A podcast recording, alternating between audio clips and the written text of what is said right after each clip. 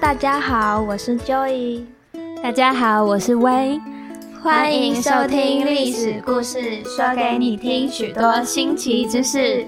我上期啊猜测了地下印钞厂在院里，我回去了就好好的了解院里一番。本期啊，我们就来聊聊院里吧。好啊，你来分享一下，你得知了院里多少的风光伟业？说到院里啊，风光伟业可不少哦。你知道院里被称为苗栗谷仓吗？不知道哎，院里盛产稻米哦。嗯，是啊，而且稻米的产量还是全县之冠呢，所以被称为苗栗谷仓。看来这边的土壤很肥沃哦。不过这边的稻米有什么不一样吗？有的院里农会推广种植有机稻米，现在可成了台湾西部最大的有机稻作生产区呢。西部最大啊，超赞的。那那是怎么一个有机种植啊？采用的是压尖稻的农作法，优质米食文化还有农特产品，推出了米食季活动。这米食季呀、除了有农特产品的展售、米食免费品尝之外，还安排了歌手演唱摸彩哦。哇，还有音乐会啊？那会不会有周杰伦啊？嗯，哦、为什么会有周杰伦？请周杰伦来唱《稻香》啊！你做梦吧你，想得美嘞！嗯，那院里除了稻米之外，还种植什么？令草院里啊，还有令草之乡的美誉。蔺草，那是用来做什么的？令草啊，可以除湿除臭，而且非常适合用来编织。就是一般俗称的草帽，对吧？嗯，是的，院里的令草编织产业啊，从日治时期就大放异彩起来，甚至总督府特地为了令草帽颁布了一道台湾帽子检查规则，设立了出口贸易标准以及地方帽子的检查所，来保证生产的品质。哇，我们若没有谈乡镇特产，我们都不知道特产对我们的历史那么重要。就是说啊，院里提供了全台和国际市场最多的令草制品呢。当时只要家中有一名会编织令草的女性，就足以维持一家的生计，甚至还有不重生男重生女的流传歌谣呢。 Holy 嗨呢，真是意想不到。可这种手工制品也免不了成为夕阳产业吧？嗯，不过好礼加在。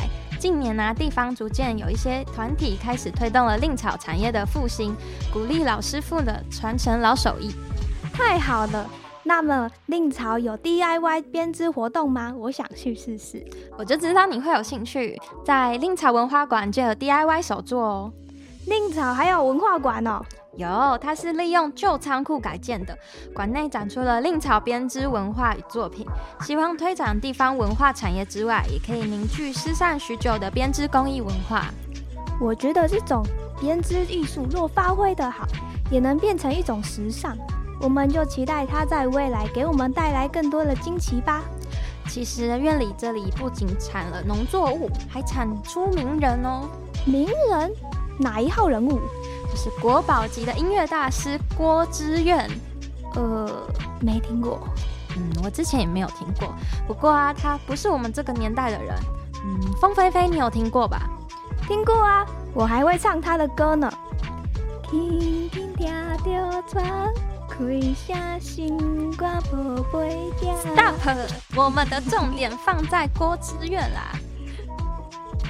哦，话说，凤飞飞跟郭之愿有什么关系啊？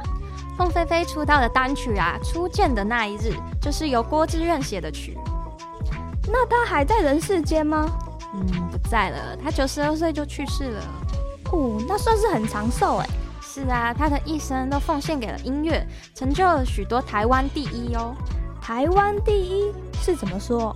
他创作出台湾音乐史上第一首钢琴协奏曲，也是第一位完成歌剧的台湾人，更是史上第一位获得荣誉博士的台湾作曲家。哇，也太强了吧！这么伟大的音乐家，值得让更多人知道。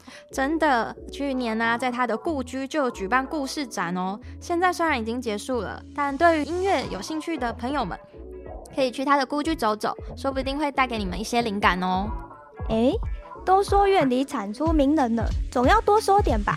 郭志愿聊完，接着聊哪位啊？嗯，接着我们来聊聊台湾原始的木雕第一人。木雕不是在三义盛行吗？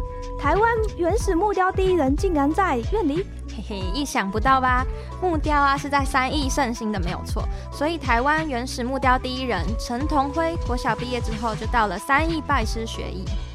那他一直都待在三义吗？嗯，没有哎、他待在三义待了三年之后就离开了，之后就游历了各个小村落。那想必他去过的地方，对他的作品有一定的启发吧。嗯，是啊，主要是受到台湾族原住民的影响最大。我记得台湾组的分布在屏东吧，他跑去屏东哦。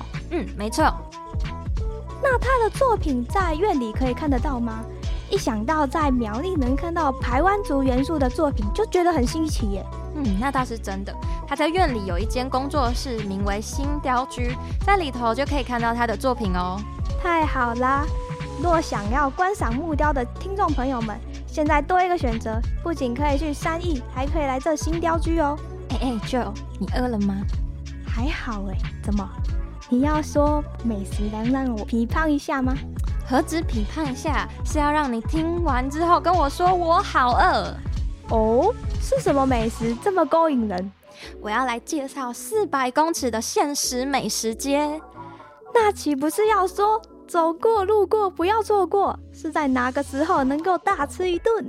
在农历的七月二十九日，就是鬼门关的前夕，每年都会举办鬼门关夜市。鬼门关夜市好特别哦，是怎么来的啊、菜市场摊贩啊会在中元节最后一天普渡，由于人潮过多，后来又有晚会表演，几十年来啊吸引了大批摊贩进驻，逐渐发展宛如夜市的盛大场面。农历七月又可以说是鬼月，好像有挺多节庆的。嗯，客家一民记、跳钟馗都是在鬼月期间。听说禁忌也挺多的。真的，华人传统习俗认为这段期间啊，不宜嫁娶，不宜祝寿，也不宜搬家入住哦。可是你知道农历七月也被称为感恩月、吉祥月的说法吗？哦，是怎么说？我没有听说过哎。这就跟盂兰盆会有关了，它还影响了中元节哦。哦，那这么说，盂兰盆会历史很悠久喽。可不是嘛，这盂兰盆会是佛教的节庆，起源于木莲救母的故事。木莲救母，大致上来说，就是在讲述佛陀弟子大目犍连前往地狱救母的故事。那它是怎么成为一个庆典的啊、民间传说是这样说的：唐朝太宗在病危时候啊，曾游魂地狱，在地狱里见到许多冤魂纷纷向他诉苦。于是，当太宗还阳痊愈之后，通令全国人民准备三星及金银纸钱，以入祭的方式祭祭拜孤魂野鬼，并定名为盂兰节盆会。哦，那现在还有地区在过这个节吗？有，在日本可是夏日最盛大的祭典呢。日本人还会有连续假期哦。哦，这么好哦，我都想要飞过去了。还是我们避旅就挑这个时间点啊？不错哎，听众朋友们，若有规划要去日本旅游的，不妨也挑这个时间点体验一下盂兰盆会。本期的节目都到这里啦，哎、就我还没有啦，还有一个景点还没有讲，啊还没有讲完啊，还没。我跟你说，全台最上镜的古厝在院里哦，在院里的哪里？东里家风。那怎么说是全台最上镜？那是因为台湾戏剧许多都在这边拍摄过啊，像是《戏说台湾》《蓝色水玲珑》。这些戏剧都是我童年的回忆耶。我还会说旁白哦，水遇万物如影随形，喜怒哀乐历历经营，天高地厚，看看古今习不尽。停停停停！既然戏剧你从小都看到大了，不然你去演一段好了啦。即兴演出 OK 啊，可是没有适合的服装。不可惜，东里家风这里有适合的服装可以借哦。真的吗？太棒了，上演吧，我们的女主角。啊啊！你说谁啊？这场我不花懂呢。少来，本期院里到这边真的结束啦，就抽查时间到了。你还记得我讲了院里什么吗？呃，你讲了什么啊？唉我忘了差不多了。唉，哎这样问嘛我花抖啊。等等，我想到了，你回头去看看几遍，频道就记起来啦。好啦，听众朋友们，有没有人要跟我一起回顾的啊？先去订阅下来，让我们一起学习努力吧。除了学习，我们也报了许多好康的。听众朋友们，独乐乐不如众乐乐，对吧？快分享给你们的好友吧。想知道威会不会再度演出的，要随时关注 我们的粉丝团喽！还没有追踪的，赶紧追踪下来。历史故事，感谢听众朋友本期的收听，我们下期再见，拜拜